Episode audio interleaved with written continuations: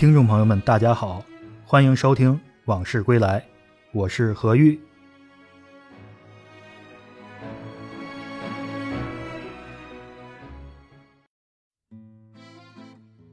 传统相声一共有六百多段，有一位老艺人一生表演过四百二十九段，另外呢，他还唱过三十四段太平歌词。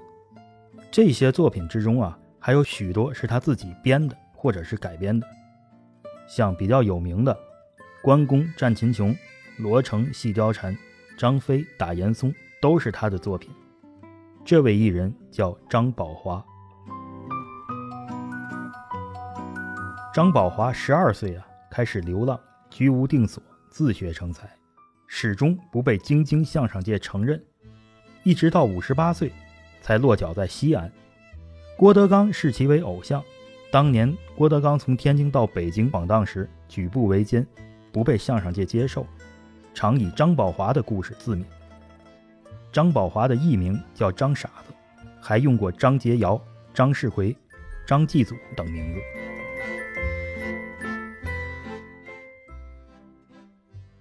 张宝华祖籍浙江嘉兴，祖上世代做官，他生在天津，父亲张武林流落江湖。靠变戏法唱评戏为生。张宝华十岁的时候被父亲送给了河北梆子戏班，学了两年，天天挨打受气，所以找了个机会逃出来，靠捡煤盒、看杂活混饭，成了流浪儿。流浪到河南焦作之后，张宝华被京剧艺人田月桥收留，在戏班里演武生和老生，用的是张世奎这个名字。后来他又流浪到北京。常到天桥市场听万人迷张麻子、粉子岩等人的相声。张宝华最爱万人迷，自己也学了几段。二十年代初，张宝华与骆才武等人搭班到上海、苏州、南京、开封、郑州、汉口等地卖艺。张宝华流浪多年，自编自演了很多新段子，包括《关公战秦琼》。罗成戏貂蝉，张飞打严嵩，五行诗，文盲家信，婚诗等等吧。小蘑菇常宝坤到南京演出的时候，正巧和张宝华同住在一家旅馆。常宝坤向张宝华讨教，张宝华便将自己创编的《闹公堂》《七不贤》等段子交给了常宝坤。经过常宝坤的表演，这些段子风行全国。那么张宝华呢，在圈内也有了些名气。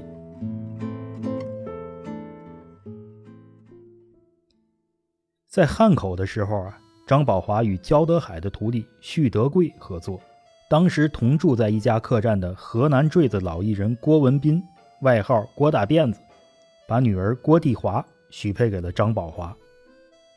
夫妻二人生了三个女儿，长女长珠，乳名阿慧。次女上珠，乳名阿聪；三女明珠，乳名阿敏。这三个女儿很小就跟张宝华夫妇一起表演，艺名叫小明星、小光星、小亮星。郭文斌的儿子郭三九也跟张宝华学相声。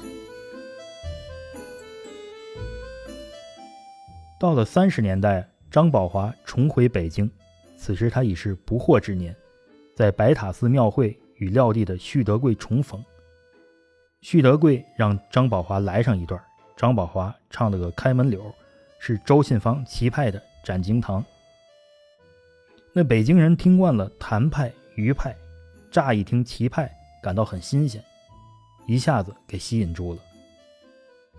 第二天，张宝华正式入班演出，又进了西单商场内的园子，一举成名，和高德明、徐德贵。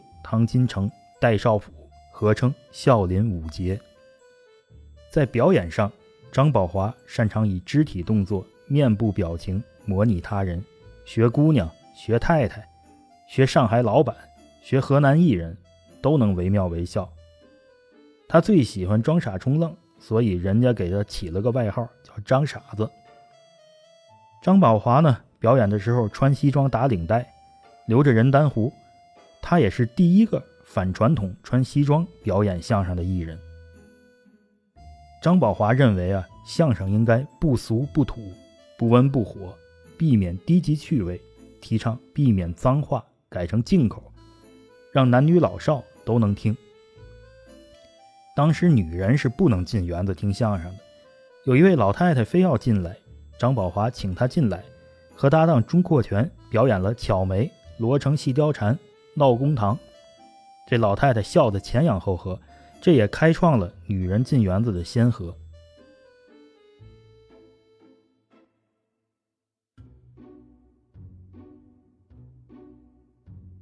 张宝华编印了一本小册子，题名《笑海》。不定期印发刊登相声段子，也发一些理论文章。他在笑海创刊号上写下了相声的历史。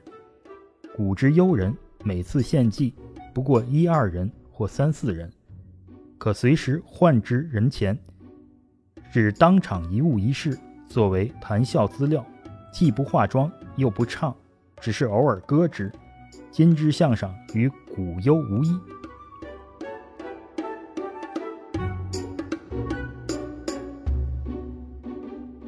说相声得有门户，但张宝华四十多岁仍没有门户。张宝华跟高德明关系不错，想拜高德明的父亲高文元为师。高文元是第三代相声艺人，当时第五代掌门人张寿臣已经是相声界的领军人物了，算得上相声界的大哥大。高文元要是收了张宝华，等于是给这位大哥大收了个师叔。这高文元不能同意啊，也是情理之中的事儿。他的儿子高德明就是因为辈分太高，都没有正式拜师。张宝华这个人呢，确实叛逆，恃才傲物，不想那么多，跪在地上就向高文元磕头。高文元起身就走，张宝华向高文元的凳子磕了三个头，最终说道：“啊，师傅，我向您坐的凳子磕头了，等于给您磕头，您就是我师傅。”这么一来呢，等于是激起了京津相声界的民愤。说张宝华拜师没拜知，门户不真，抵制他。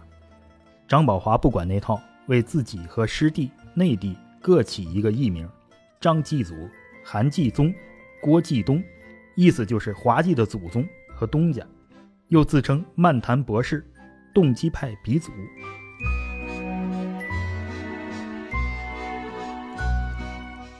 张寿臣、焦少海等人下令矮他的辈分。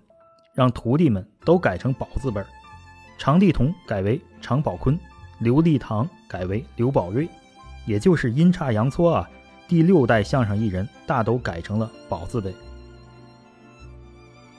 最后，张寿臣找张宝华谈判，至于结果怎样，郭德纲说过，相声界最终承认了张宝华的门户，但前提是张宝华别再叫张继祖了。但这种说法。可能经不起推敲，因为张宝华后来一直处于流浪艺人的状态，年近六旬才落脚在西安，足以说明京津相声界并没有接纳他。张寿臣留下一句话评价张宝华：“傻大爷一身都是嘴。”现在这句话呢，被当作褒义，说张宝华的艺术水平高。其实这句话你理解为贬义。完全也没问题。到了三十年代中期，张宝华继续流浪，随古界大王刘宝全以及名家林红玉、吉平三、陶香如等人赴上海演出。四十年代初，又到保定、石家庄、郑州、开封等地流浪演出。在开封，张宝华与陶香九搭档，陶香九每天还得在相国寺说三个小时的评书。再说相声，感到很疲惫。正巧刘宝瑞到了开封，张宝华便和刘宝瑞搭档了两个多月，还教了刘宝瑞一些单口相声，比如《皮匠招亲》《百业之祖》。五十年代初，张宝华结束了流浪艺人的生涯，全家定居西安，与张玉堂、刘阔义等人合作。这一时期，他修改过《酒迷》。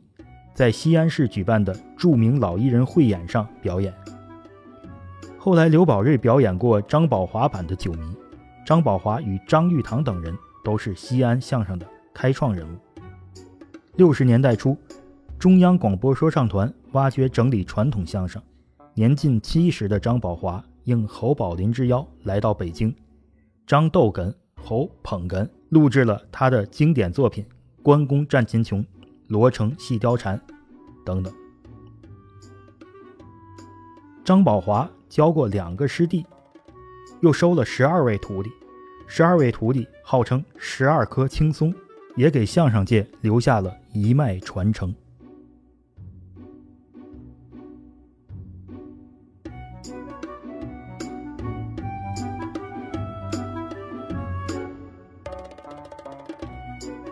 今天的这段往事就聊到这儿，我们下次再见。